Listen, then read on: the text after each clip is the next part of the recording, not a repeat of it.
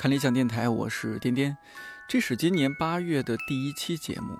半年前，我做了一期在漫长的冬天期待真正的春暖花开。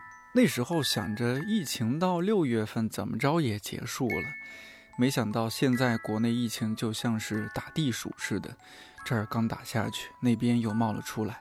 国外的疫情更加不乐观，最近陆续听到一些同事准备休年假，也都是在国内。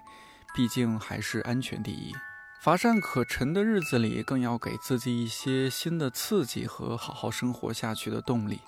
我自认为热爱生活，以及对世界有足够的好奇和兴趣。但是和认识的一些神仙朋友相比，简直是小巫见大巫。比如之前来过电台的嘉宾黎霹雳，完全是专八级别的生活家居博主。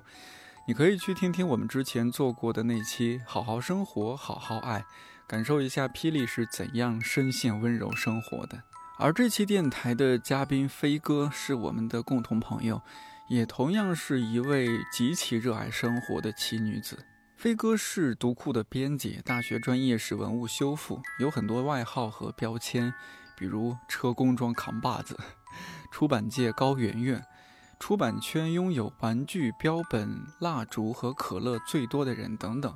他最令我震惊和佩服的一点是，大多数人视而不见的东西，对他来说总是如获至宝，喜爱的不得了。借用读库同事的评价，飞哥对这个世界的好奇心远超人类想象，随时随地都会掉进新领域的坑，无法自拔。去年冬天，飞哥邀请我去他家做客，我才真切感受到那些江湖传说。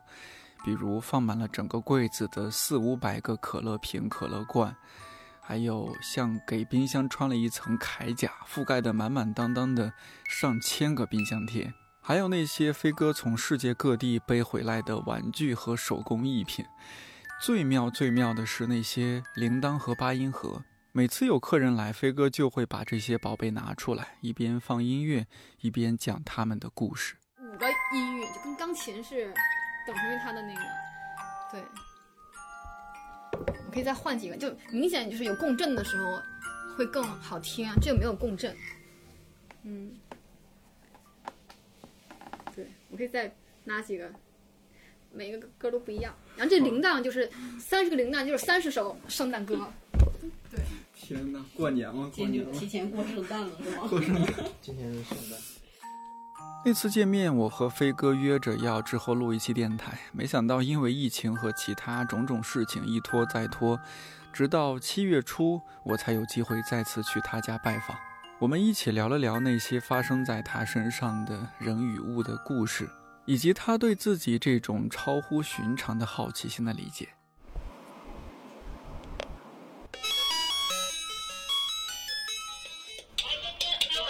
好嘞，谢谢。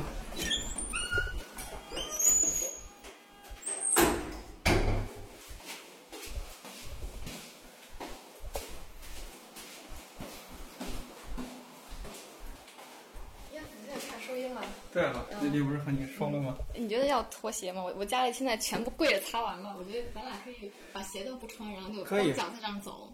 你要大一盒摆出来了，就是咱今天收这几个就行了。可以，那我就不呃不穿鞋。对对，咱俩光脚，这样就连这个这个声音都没有了。可以。嗯，你喝点什么？我准备了一冰箱的饮料和水果。没事，我带了水。啊，你还带水？你吃饭了吗？吃了。嗯，你吃了吗？我吃了，我吃了。嗯，别打扰你了。咱就跟这块录吧，我把这块稍微布置一下，就是咱俩可以都席地而坐，可以可以。准备了懒人沙发。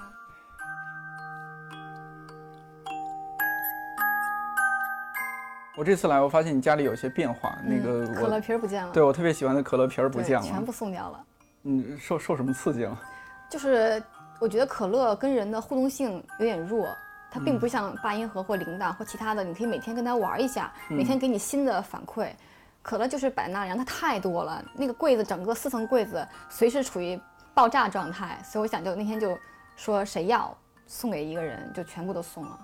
嗯嗯，但我自己还留了四五个非常非常喜欢的啊，还是留留个念想，也不至于完全，又不是有仇。比如就去年就有一个特别特别可爱的那个可乐，是他跟怪奇物语合作的，然后那个它的那个味道和它的 logo 都有变化。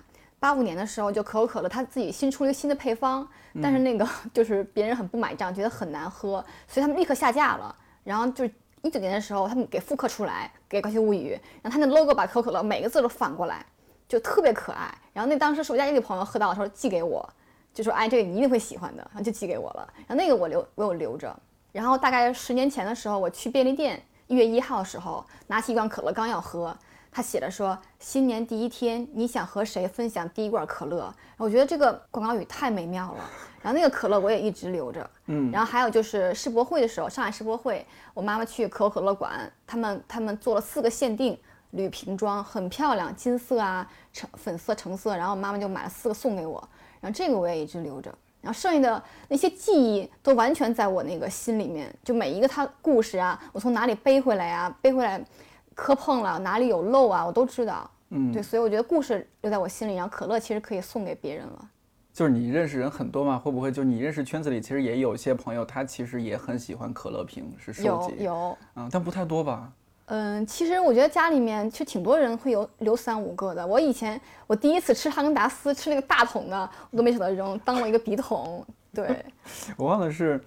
呃，上次采访杨乐，我忘了是 杨乐还是谁来着。我说，哎，我要准备采访飞哥了。他说，飞哥你采吧，八小时囤鸡皮，对，八小时都不够讲的。嗯，他们说你囤鸡皮，这是算吗？算算。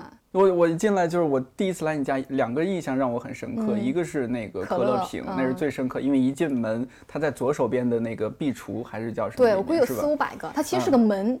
然后那个门我把它封上，然后把那个门的空档加了四个隔板，哦，原来然后就放四五百个可乐瓶，嗯，哇，四五百个，对。然后第二印象深刻就是你你这个冰箱啊，上千个 冰箱贴，觉得这个冰箱完全被冰箱贴给侵占了。对，这个冰箱八千块钱，然后冰箱贴是远远贵于冰箱的。然后我就现在因为它太多了，然后我是。分散了一部分到门上，分散了一部分到那个有铁皮质感的地方。然后现在每次家里来朋友，我说来挑十个带走，就是放不下了，它已经没有一个角落能再塞下一个冰箱贴了。你待会儿你也可以挑，我觉得。你为了冰箱贴，可能得再买一个冰箱了。对，嗯。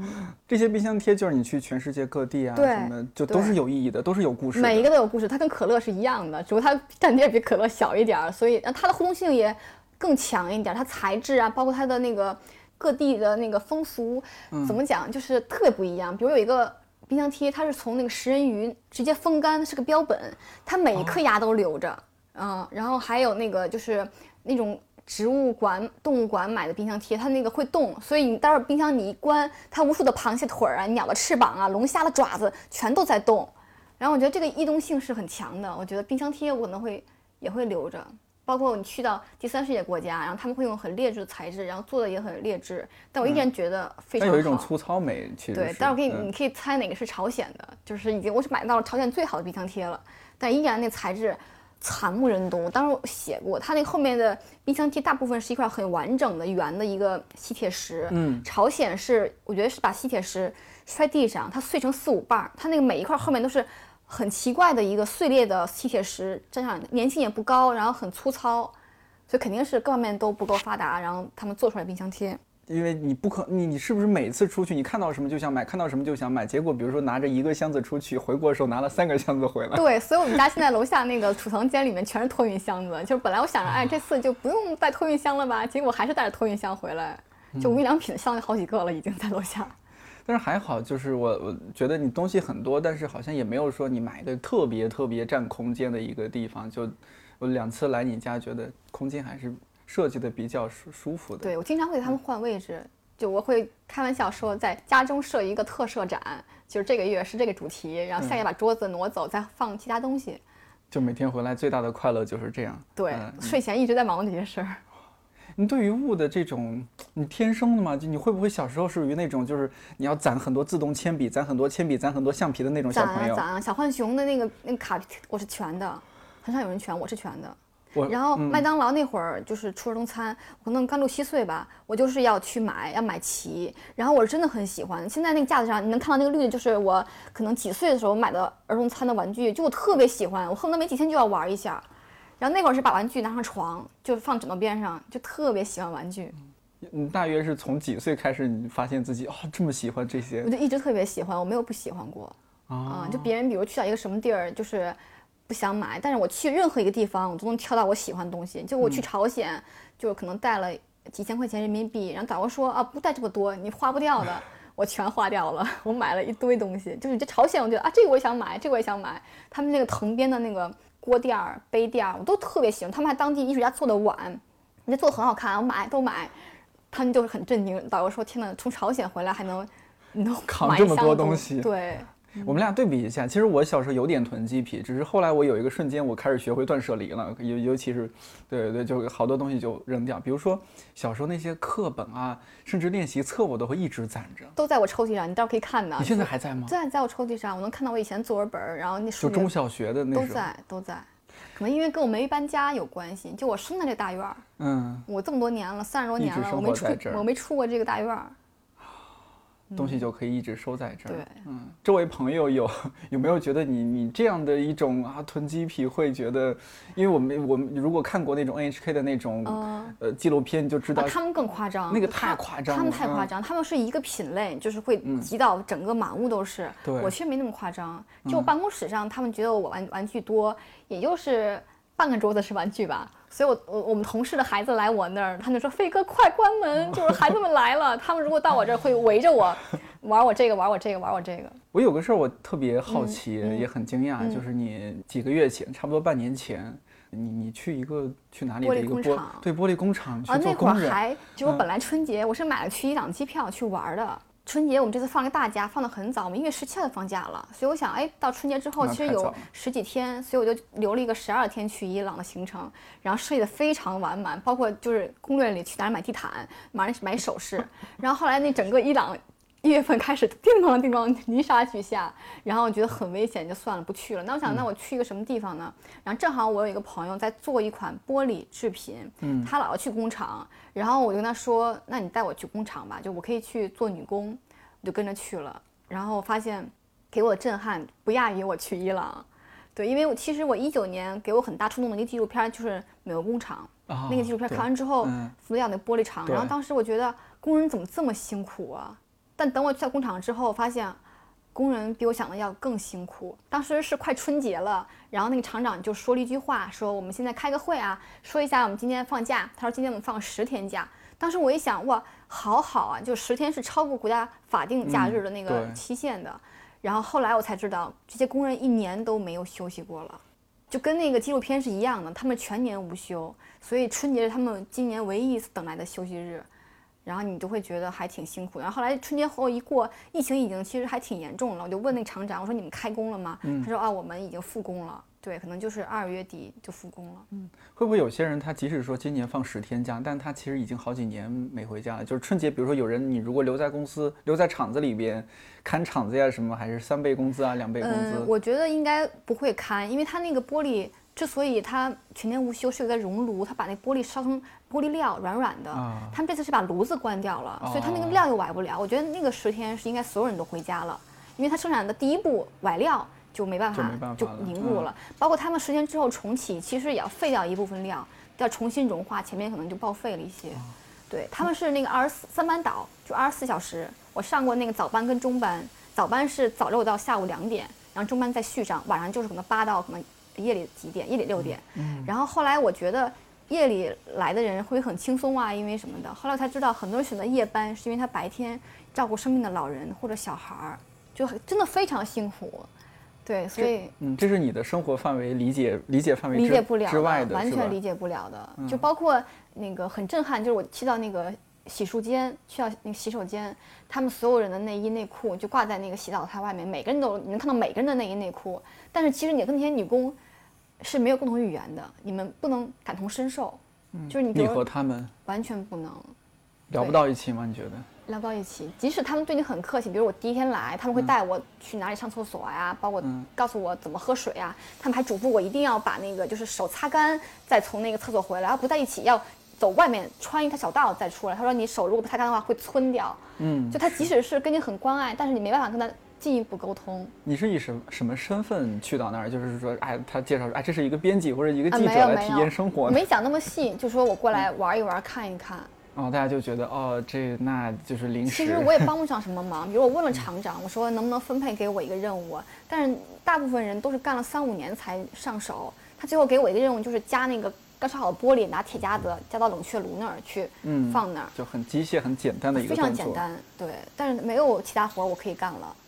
然后最后那个包装其实我可以干，就是最后玻璃制品缠上一层那个包装纸，放进箱子里面，嗯那个我可以干。啊、那个我有看到你发的视频对。当时我就录了得有上百个视频，然后每一个视频我都觉得这是一个新的世界。工厂里面允许你这样，你又又拍照又拍视频吗允许因为我记得可能有些工厂它是人家保有些 对啊，啊机密或者怎么样。嗯，允许他们挺开放，包括这个厂长其实特别好。这个厂长是一个非常上进，他住在厂子里面，就这样他能盯三班的那个工人，然后他就是愿意创新，愿意去改革，就跟我以前想的那个厂长，比如说不肯上进，完全不一样。他是一个非常非常好的人。对他后来临走前就我要离开了，我说我好遗憾啊，我说我完全还是不能帮到你，没有学会什么。他说那你能分辨好的红酒杯跟不好红酒杯吗？我说我可以了。他说那你没白来。对，所以现在你搁红酒杯，我我一摸就知道那个杯子是质量好的还是质量次的，我就完全知道了。所以这其实是个偶挺偶然的一个事儿，就是你你去伊朗的行程取消了，正好有个朋友说有这么一个厂子，你它其实不算嗯。那个特别突兀，因为我当时看完那个工厂，我就是心里要发愿，我想去工厂去待一段时间，哦。然后包括我也跟那个就是做玻璃杯那个人反复打了很多次招呼，我说如果你有机会去工厂的话，带上我，因为那会儿上班嘛，然后周末又不休息，所以一直就没有机会。终于等到春节，他问我说：“哎，我我要去了，你可不可以去？”他其实是我发愿，然后就是许愿，然后真的是如愿以偿去的。他是那边的工人还是？呃，带我去的，他是有一个品牌，有一个器物品牌，他去生产一款玻璃，他找到了那个相当于工厂他是生产商，就是他最后给贴个标，啊就是我们什么什么牌子的玻璃杯了嘛？啊，不止贴标，他连那个杯型都是自己设计的。哦，相当于工厂就完成这个生产过程，按照人家设计好的你就完成是的，是的。然后完成特别啊好。包括我后来，嗯，去完那个回来之后，就春节后面还有几嗯天，然后我还说想去尝试做外卖员，然后想去注册那个 五八的阿姨帮上门给人家扫地，我都注册了，我连那个滴滴送餐的我都注册好了。对，我是想尝试的。当时这个，我跟我们同事还都讨论过，他们就说，其实因为我是有工作的，我有嗯那个后面的选择，所以我觉得一切都很新鲜，包括想做想做服务员、端盘子，我都很想做，你都没做过吗？我都没做过。你也太娇生惯养了吧？啊，你们都做过吗？那你读书的时候没有打过工什么的吗？没有，啊，所以我很想做。现在其实，我现在最想做的就是做那个有五八同点中年叛城。逆啊！你我现在很想就帮着上门去擦地，去收拾这这这，这事儿可以叫我，一起是吧？这是我非常解压的事儿。啊、我也觉得很解压。嗯对，但嗯、呃工作是另外一回事儿，解压是另外一回事儿。对完全是两还是得。对对对，还是要做好的。因为我在那儿的时候，你你在这块儿跟别人聊天儿，你都说哎周末去看展啊，最新的包啊，最新的 衣服啊。然后你去那儿之后，你的话题就完全插不上话了。一个是工厂噪音特别大，嗯，然后一个是你玩不了手机。哦，不可以玩手机吗？当时我看不是你还拍视频对什么的？我是其实完全不是那正规的工人，我是那种能来回走动的工人。就啊他们那个衔接特赦令，十几道工序闲下来是争分夺秒的。他们做完一个要拿一个算盘拨弄一个棋子，嗯他们是按计数来收费的，所以每个人几乎也不聊天不说话，然后所有人工资。不玩手机。嗯对，所以当时到了之后，我突然觉得这个，如果你不告诉我年代，我都不知道是二零二零年。你说是一九八零年也是一样的，嗯工厂的那个他们的服装蓝的那个服装。会不会想到科长的电影？有有这感觉。然后他们有人嗯会拿那个特别那个收音机、录音机嗯放歌，然后那歌跟噪音跟是一样大的。他那个是怎么放？我不知道。现在他是连蓝牙吗？还是拿有那种数据线连到手机？我觉得是蓝牙手机，一个很劣质、没有品牌的蓝牙手机，然后放那种很。很那个庸俗的那个 Disco 爱啊爱情歌曲，然出后那卖我的爱。对，然后我就我觉得非常动人。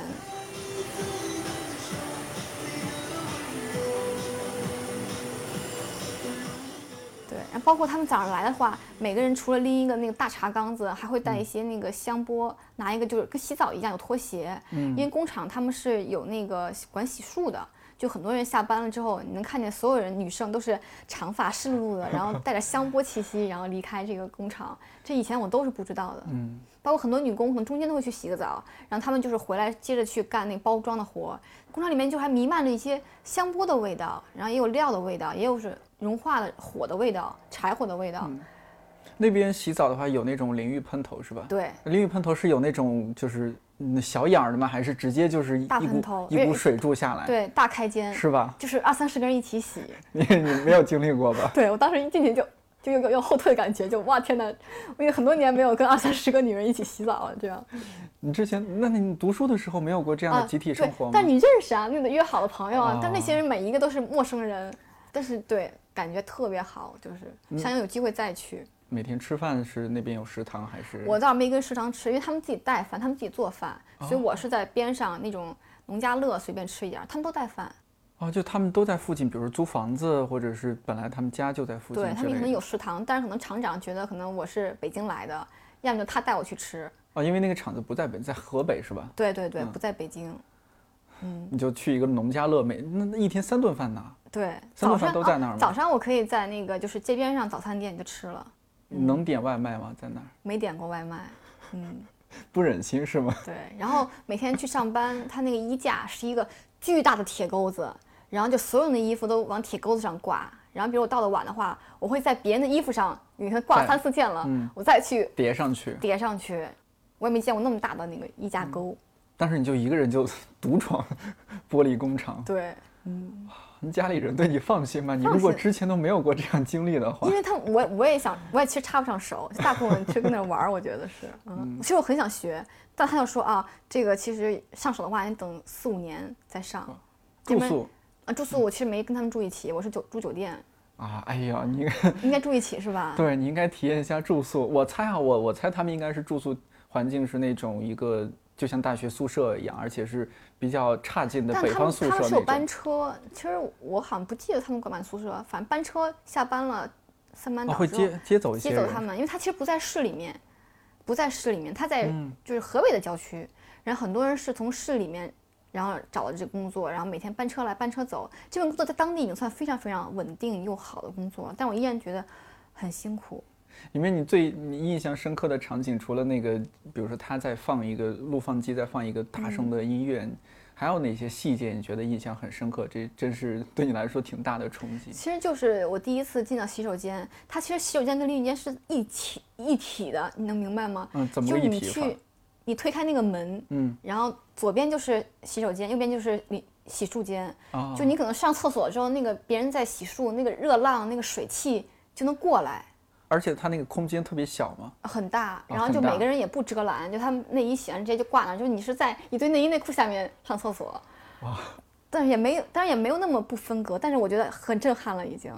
就是你跟他们已经那么近了，他们已经赤身裸体在你面前了，但是你跟他们每个人都不能感同身受，就那种感觉反差特别强烈。你在那待了多久？其实没几天我就回来了，没几天啊，对我还以为你待了半个月啊，呢。没有没有没几天就回来了，啊，有一个星期吗。没有。哎呀，朋友，那你这体验的非常不深入。是的，我我其实想再长一点，我觉得你起码得待够一个星期，嗯，至少得一个星期，一个月可能对你来说有点 太长了，你才能真正感受到。那如果那么短的时间，你也很难融入到就是那些其他女工的她们的生活世界，就融不进去。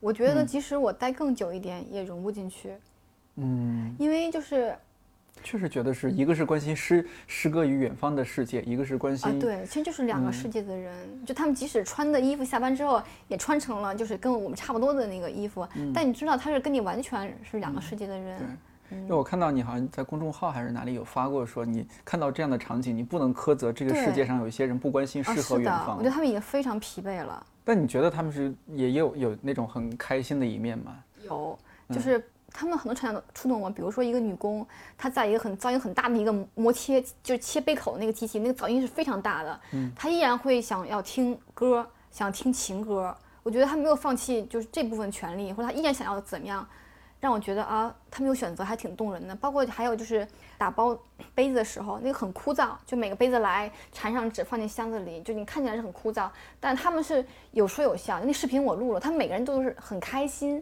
然后头发很湿漉漉的，就是嗯，那个那个视频我有看到啊，我觉得那嗯个场景非常迷人，我很想过去就跟他们一起去打包，他们真的有说有笑，就很轻松。那这个和我们，比如说你也在读库的库房干过，和我们在库房里面也有点像啊。库房你在打包书啊什么，大家有说有对对对笑。嗯因为我记得有一年四二三吧，去理想国的库房，我们去打包书，就大家也很开心。是是是，嗯，嗯，就穿着那种，我们库房也是会有一个放歌的，一直会放歌，有一个人嗯来做 DJ，我们是一直放李志，特别好里面那种状态会让你想逃避吗？啊，不会，有那么逃避的想逃避的一刻吗？嗯，去上厕所的时候。哦，没有没有 没有啊啊，因为它其实那个特别暖和那个工厂，全部是熔炉大熔炉在烧那个玻璃，然后我觉得，哎呀，就是热乎乎的，非常舒服。但是他们，嗯我这个问题我跟他们不敢聊，你不可能上来就问他，我说你觉得枯燥吗？或者你想逃离吗？我不敢聊，但也许他们会有他们的答案。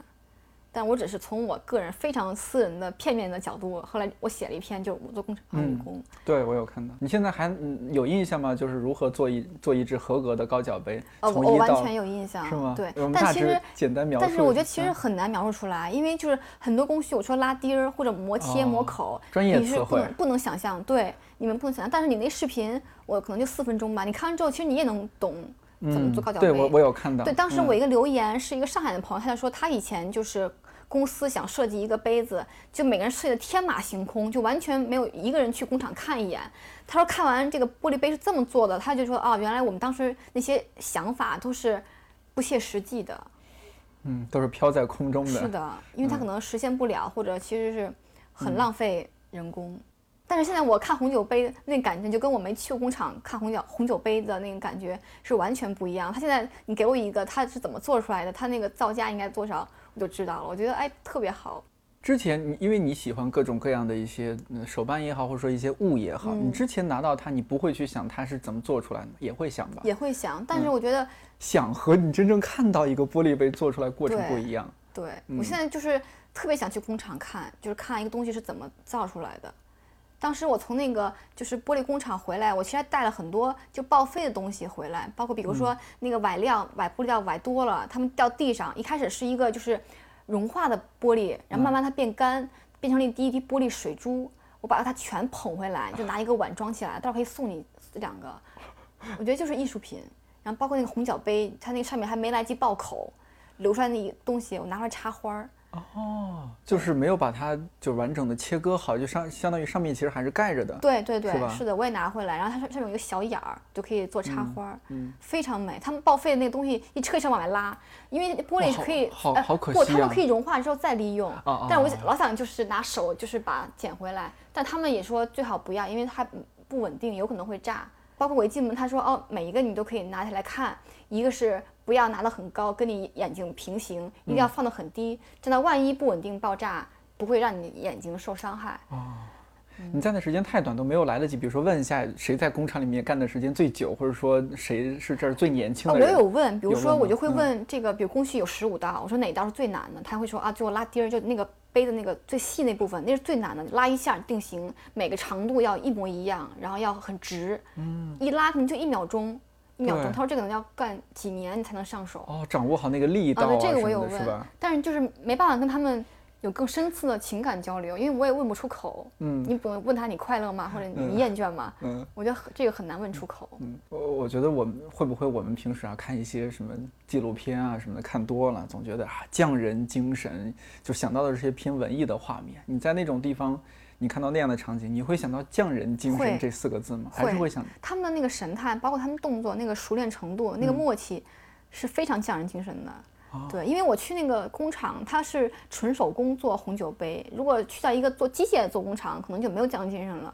但那个时候我看到，比如一个红酒杯诞生，它是需要十几个人、二十个人来配合它，然后他们的那个神态让人着迷的。就他们，认真工作的人嗯、特别有魅力，感觉。对，即使很机械，但他们还是很自信，或者很确信自己能把这个杯子做成他们最好的一个杯子，很熟练，有点侘寂的风格，就是那种随手无心一做，其实是一个已经很完美的杯子了。嗯，对。当然，所有人基本上都站着，有一个板凳儿，板凳上就放了一个标准杯，就是给他标准杯放在板凳上，就大家会可能坐着坐着看一眼标准杯。你你刚刚说那些，你包括像阿姨帮你上门收拾啊，还有那个滴滴那个是是什么骑手啊，对你来说就更多是猎奇，还是你会觉得说你想了解一下和你完全不一样的人的生活？其实我觉得我比猎奇还多一点点耐心，包括我其实想做五八给别人洗碗，我是其实是想看多一点人家里的样子，想看看别人是怎么样生活的。对，如果仅仅是猎奇的话，我可能就不会支撑我想做那么多事情了。嗯，就猎一下就够了。嗯嗯。那你这种好奇，咱们节目里面可能说的会不客气一些，就是你是想看一下，就是可能生活的更差的一些人，还是说都看一下？比如说生活的更差的，或者说生活的还和你差不多的，或者生活的更好的一些人。那大豪宅你也想去，一个破旧的工厂你也想去，都想去看看。我觉得就是无论就是包括旅行也是，就是中国其实是处于中间状态，就你可以去欧洲，然后去美国，去非常比你就可上可下。对，然后你也可以去到包括去。埃及，然后去朝鲜，你去比你更差的，所以你有非常弹性的空间。包括我也是，就我可以去到豪宅给人家洗碗，然后我也愿意去到比如群租房里洗碗。就是我觉得我存在一个很大的一个范围让我去拓宽，就因为我我们并不在顶端，我也不在底端，我在一个很中间的位置。对，所以我任何一个人的家对我来说都是很想看的。但你真正好奇的是什么？就是你觉得你你觉得自己的生活太局限了吗？不是，我觉得是这样，就是我能从物品后面读到信息。嗯，我觉得可能别人没有我这么敏感的读物的信息，就包括我喜欢东西，我喜欢八音盒，是因为我对物品后面有更深的那个领悟。比如说很多人对音乐有有那个。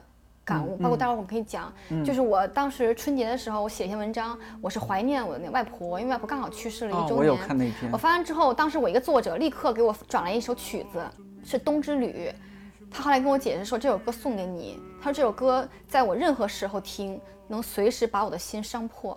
他的原话，他后来给我发了歌词，他说你先读歌词，你再听这首歌，他说你随时会跟我一样心碎。但其实我后面我有尝试听那首歌，然后后来在在我很平静的时候听，我并没有每次都能感同身受，然后我大概能理解到，就是我掌握不了音乐后面这个语言，但是物品这个后面的语言我是完全能够感受到的。就我看到一个东西，它除了外观跟价格，你们跟我一样看到，它背后的东西，我可能后面可能还有东西，我我也能读取到。所以所以我去别人家，我特别兴奋，就别人的各种信息我都能抓取出来。也有很多人，比如对服装很有抓取力，比如一个人穿着和服走过，这个人就能根据他的花纹，把他的那个婚姻状况、他的年龄、他的那个喜好、他走路的那个样子、他的那个性格，完全就能看出来。读取出来。我觉得每个人都有那性格，包括比如抽烟，就有人就抽烟就能读出很多烟的那个后酒啊，都一样，吃饭也一样。所以刚好我那个点可能就落在物品上了。就后面的那信息量有有没有这样的，比如说稍微具体一点的例子？你觉得通通过你通过一个物和别人感受到的是不一样的？我觉得，比如说去到那个旅行的时候，嗯，然后所有人可能都会进到旅行品那个纪念商店，对，然后很多人看完之后就是无感，要么就觉得啊都没什么，可能会是一屋。对，我就属于那种人啊，但是我会一眼挑出来能击中我的，就是我现在家里面放的那个东西，他们都曾经在某一刻瞬间把我击倒，让我。为他倾心，就我跟他曾经一见钟情过，就包括这冰箱贴，上千个冰箱贴，就是每一个都是跟我一见钟情过的，他们击中过我，当头一棒，棒到我了。我待会儿可以给你看我在越南买了那个什么东西，就是我当时是也有同时好几个朋友去越南，然后后来我会发朋友圈越南买了什么，他就说啊，我怎么没有看到这个东西？一个非常设计巧妙的什么首饰盒啊那种盒子，他说啊，在哪里买？我不知道，但是我就完全能把。在小店里面，在小卖部里面能看到完全击中我的信心，嗯，包括我去到那如果去旧货市场，当时去了布拉格那个 h 巴诺瓦，我当时看到一个杯子，那杯子太漂亮，太旧了，然后买回家我擦干，易贝上一搜特别贵，然后第二天我回到那个店铺，我说我全要了，待会儿给你看，就是挂盘，就非常贵的西德的那个圣诞挂盘，所以我当时觉得那个东西摆上面那个杯子就告诉我说，就是它的信息量我读取到了，嗯。就是天，就是天赋，我觉得。飞哥，我觉得你不适合在出版，你更不是不能说不适合在出版圈，你更适合去潘家园。哎，我当时那个就是大学专业学的是那文物修复，然后哦，那个、你大学学的这个专业啊，对，然后然后后来我去嗯那个国博跟首博都有实习过，然后那个去实习的时候，老师就会把那个真品跟赝品放在一起，就说来那个每个人都要 回答问题，哪个是真品，哪个是赝品。然后后来每个人回答完之后，问老师说：“那怎么看真品和赝品呢？”老师说：“真品会说话呀。”我觉得他跟我的那个意思是一样的，就是真东西，不管你工艺多精湛，怎么仿制，真东西真就是真的。对，它后背还有还是有信息的，我觉得那个跟我是一样的。嗯，其实很每个人其实你自己去想，都有他非常厉害的读取信息，包括我那作者，就每次给我发歌那个，就说这首歌随时伤破我的心。他听完之后，我依然觉得哎挺快乐，他没有伤破我的心，那说明我完全没有懂 那个音符，嗯没有打动你那个音符嗯每一个都没有读懂，不是打动我，就是我听不懂。听你听不懂，对可，能然后包括比如美食，别人觉得这巨好吃，层次啊、前味儿后味儿，然后我也会觉得啊，我可能也不知道。可能对你来说就是果腹之物，可能说啊看着色彩还挺好看的，但没有说能够击中你。对啊，包括你喝酒，然后别人也会能品出来啊，这里面有什么麝香，有什么各种的，但我也不行。然后还有人对香水很感兴趣，他也能把它桂花什么的前调后调，那我也不行。那可能我行的部分就在这部分了。你家里人不会很介意你吗？说哎呦你你别看这个了，你家里一堆了还买这个。我妈会天天跟我说：“求你不要买破烂了。”我妈恨不得每天都跟我说。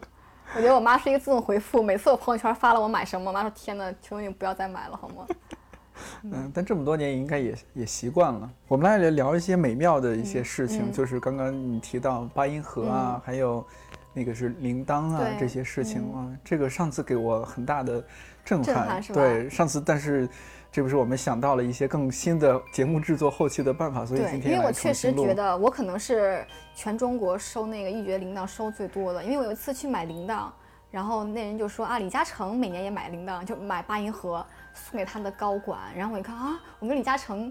这个嗯在、在这一块儿达成一致，然后我说我可以请他来我家，因为那个铃铛收起来还挺不容易的，嗯，就他并没有一个卖家是打包就全部卖给你。我是大概嗯七八年前去那个瑞士日内瓦玩，然后我就想搜一搜日内瓦有什么东西可以买啊，我也是做攻略，做从从买入手，跟我的伊朗行程一样，从买入手，嗯，然后就发现有一个八音盒品牌非常非常好，然后那个时候我还没有去，我们当时是十一假期去的，嗯，我就在淘宝上就是搜这个品牌，呃就看到一个铃铛，铃铛八音铃铛，铛，然后当时不贵，就是七百块钱，还是我就买了一个。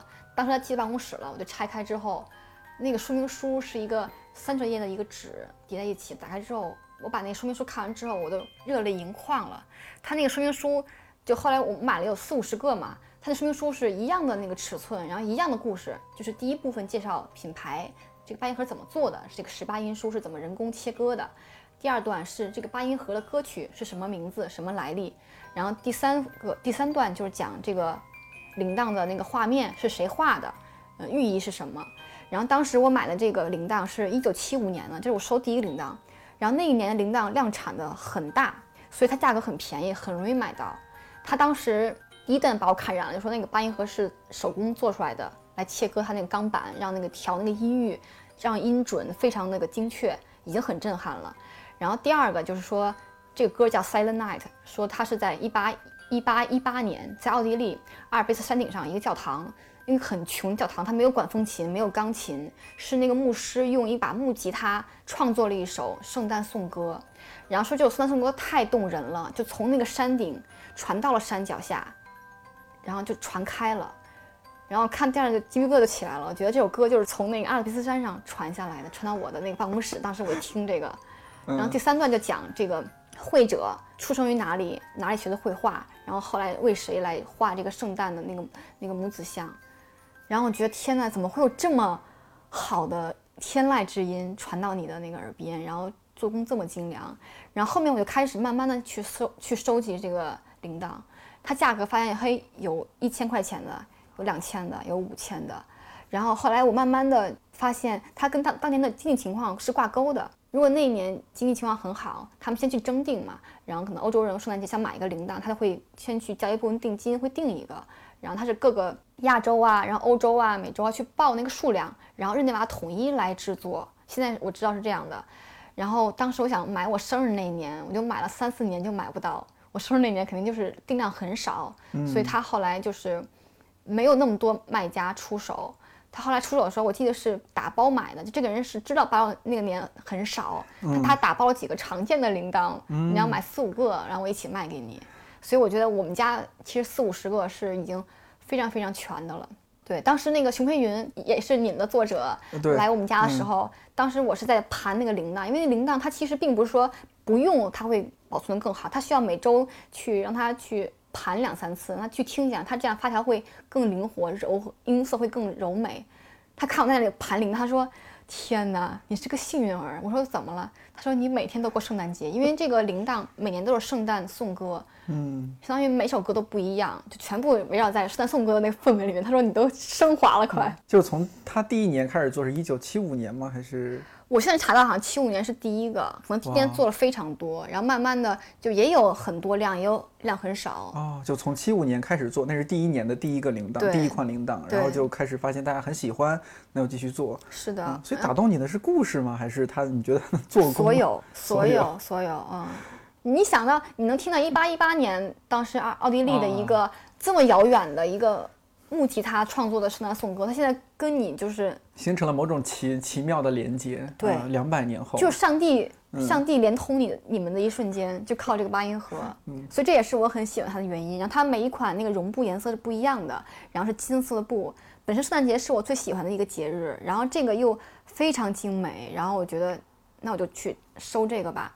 嗯，在日内瓦的时候，我去他那个就是商店，然后包括他在京都也有一个博物馆，两个我都去了。然后那个博物馆会售卖八音盒和铃铛，那个铃铛就只有四五个或者不到十个。我当时看，哎，这都不行，这我们家都有了，这都怎么买什么呢？我还哎，我们周就周围朋友应该会觉得你已经是 很很特别了。对对对。嗯，但是其实这样的人，对，太多了。你在你在上网随时能看到很多人在某一个领域非常的专，非常强。我是我是觉得他们其实是像上一个大学一样，就是卖家信息都是你要学习的。那八音盒是怎么入入坑的？八音盒就是嗯，它价格会比那个更贵一点，因为铃铛是十八音书，它的那个音域啊、那个音色都没有那么多。我就很想，就是说有没有机会能听到，比如说三十六音书或者七十二音书。他当时介绍说，七十二音书的那个音域能等同于一架钢琴。那这一句话完全把我 又打动。对，这句话是一个卖点，抓住我。其实我是一个很好的买家，就是稍微详情讲的好一点的话，我会为买单的，那你小时候会容易被那种电视广告什么打动吗？打动啊。哎呦天哪！我我是我是被苏广告打动的，我是很爱读取广告信息的一个人，嗯，所以当时我就说，那有没有机会能再尝试买一个八音盒，就属于捡漏，然后就因为因为有有了铃铛，啊对，铃铛是我最开始买的，然后后面我就说，那我有机会听到七十二音书的八音盒吗？然后我一听，哦，这个在北京的那个燕莎商场四层有专卖店，当时我经常带我的同事去四层，然后每次我就求那个店员，我说能不能给我放下这个八音盒，然后放完之后，我说我说我想跪地就重新做人，就那个音域之宽广，让你想洗心革面重新做人。现在还有吗？现在还有，我现在我经常嗯去燕莎四层，就是那个和你家里的不一样吗？更大，还有那种一米长的八音盒，哦，那么大的八音盒，像桌子一样大的八音盒，然后每次它一开就为我上弦，我一听就是三个音符一响，我就想跪地上，就是跟他说对不起，我我错了那种感觉。我怎么才发现你？呃，你下次一定要去那个四层啊！我当时觉得怎么有这么这么好的让人想忏悔的东西那你西？听半天，你你家说你怎么不买？太贵了，那个那个后面零都数不清，我觉得都，哦，像那样一米长的得多贵啊，得我觉得得有十几万十几万，十几万嗯十几万。但是如果李嘉诚愿意来我家的话，我们家铃铛会很多，对比他多。他是很爱买一款那个鸟笼的那个八音盒，那个后来我也买了。他是拿那个蜂鸟的那个标本，刚死去的蜂鸟嗯做出来，然后它那个嘴还会动，然后会有鸟叫的声音，待会儿可以给你听一下。那个金色的笼子里面，当时我去那年，他说八李嘉诚订了八个，他他有八个高管，就一人送一个，嗯那个好像是十几万一个吧，十几万一个对，大概这么大，就很小。但是我觉得李嘉诚的品味超超可以，嗯，他如果想听八音盒，可以来我家。特别有故事的一个你自己收集的八音盒，我们聊聊。有，就上次你来我家，就当时不是还有同事还来吗？然后你记不记得有一个女生就听哭了，对，然后讲她上一得我还给她纸巾。讲她上一段恋恋情，然后她当时她老公还在了，老公说天哪，我都没有听你讲过。然后这个事情我没有放心上，我还跟她说，我说这个这个纸巾跟八音盒是应该放一起吗？就是怎么所有人都听哭。嗯。后来那个过去没两天，就订货会的时候，然后就各地的书店老板就到北京来参加订货会嘛，他们晚上在我家玩儿，然后就是一个男生来我家又拧开这个八音盒，就抱着痛哭了三次，然后我就说，哎，这个八音盒有什么魅力？怎么所有人听都哭呢？然后后来第二天一查，啊，天哪，那个是肖邦二十二岁写给他一个就是离离别的一个很深爱的一个女孩的一个歌曲，那个歌曲叫《悲伤》。然后后来当时我把这个故事讲给我同事们听，同事们就去上网搜，发现他各个乐团都有演绎这个，有钢琴的啊，有管风琴的啊，但是都没有我这个八音盒催泪。那个八音盒是在哪里买的呀？在网上，哦对，，网上那个八音盒是这样，它是外面还有一个装饰品是用银做的，它是一个日本的工匠为这个八音盒量身定做了一个盒子，叫星月。然后当时我的理解是，这个这个做银匠这个在日本是个匠人很有名，他理解了这个八音盒，嗯然后为这个八音盒木头的，他做了一个银色的一个星月，它上面有各种那个点缀，待会儿你可以拍照片放在里面。好，然后他们俩是相通的，然后还有很多人跟他的音乐相通，能跟他气度相通。我觉得世界上就是上帝之手牵了他的手，他们在一起了。我其实本来是靠工艺品买下了这个八音盒，因为它有两两个人两个匠人的那个工艺嗯合在一起，严丝嗯合缝的。嗯，对，没想到他音乐上还能让这么多人落泪，这个让我太震惊了。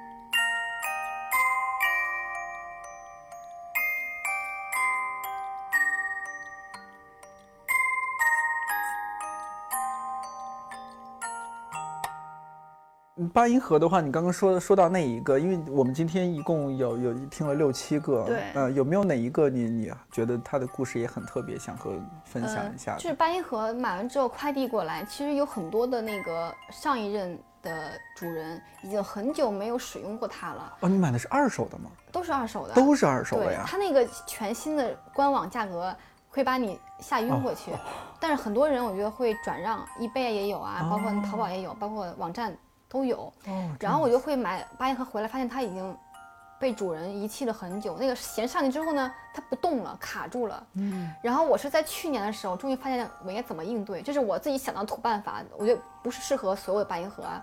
我是拿了个音箱，我放那个重金属音乐，咚咚咚，那个音箱也震，然后震那个八音盒。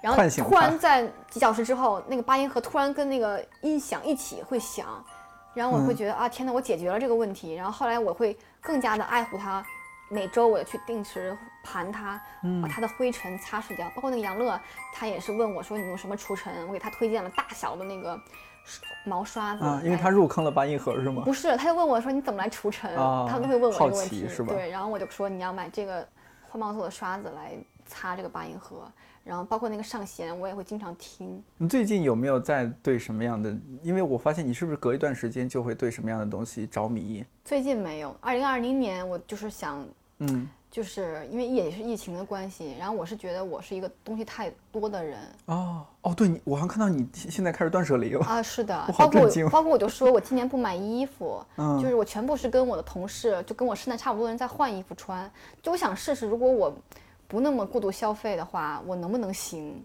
玻璃工厂回来之后，我把那译文那个系列全看了，哦，就是那个上海译文纪实的那个系列，对什么就是反正不是穷就是惨，反正啊，对对对，是那几本我嗯都看了，NHK 纪录片那个编的，其实给我很大震撼，就包括那个讲老年社会那个，他们之前是有一份很很丰厚的工作的你，说老侯破产吗？那个对对，嗯然后后面突然就是退休之后看病、退休金、养房子就不够了，变得活得特别惨，就给我还挺大冲击的。包括也是跟疫情夹杂在一起，我会想反思，你觉得自己有点乱花钱吗？有有，但是那些东西它打动了你啊，就是啊、给你生活带来了不一样的色彩。你因为这些物品，你也变呃有变成了现在的我。对变成了现在的你，嗯然后你你也通过这些物品，你给朋友展示，给更多的朋友打开了新的嗯世界，给他们带来了欢乐也好，或者说感动也好。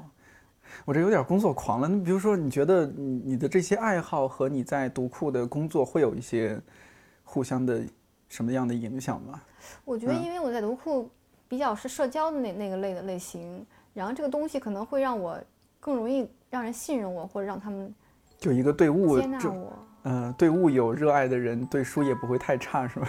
对，就是我还是一个有热情、有激情，然后有好奇心的人，然后对方应该会觉得我没那么差或怎么样。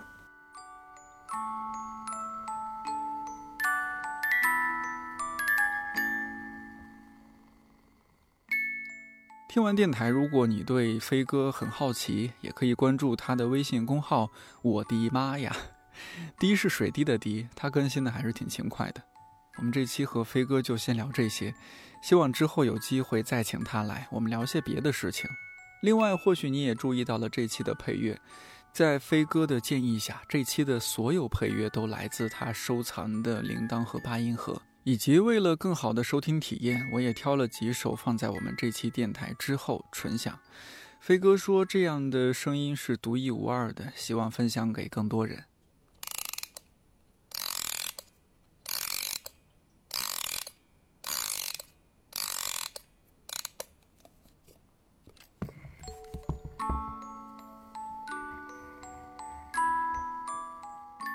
说起来，这阵子除了做电台，还和同事一起尝试做了一档白噪音节目，叫《一天》，里边收录了比如说天真做早餐吃早餐的声音，还有牧童在公司休息时做手磨咖啡的声音，还有我在公司录到的从下雨到雨停的声音。最有可能让人惊喜的，应该是道长的读书节目《一千零一夜》当中张亚东做的配乐，这一次放出了完整版。让你一次听个够。总之就是收集了一些和看理想有关的声音。这档节目具体的订阅方式是八月十五号之前在看理想 APP 里边点击参与夏日扭蛋活动，里边会有具体的活动规则。至于扭不扭得到，就要看各位的运气了。节目上线的第二天，八月七号是立秋，希望接下来的日子里我们都能有所收获。看理想电台，我是颠颠，祝你早安、午安、晚安，我们下周四再见。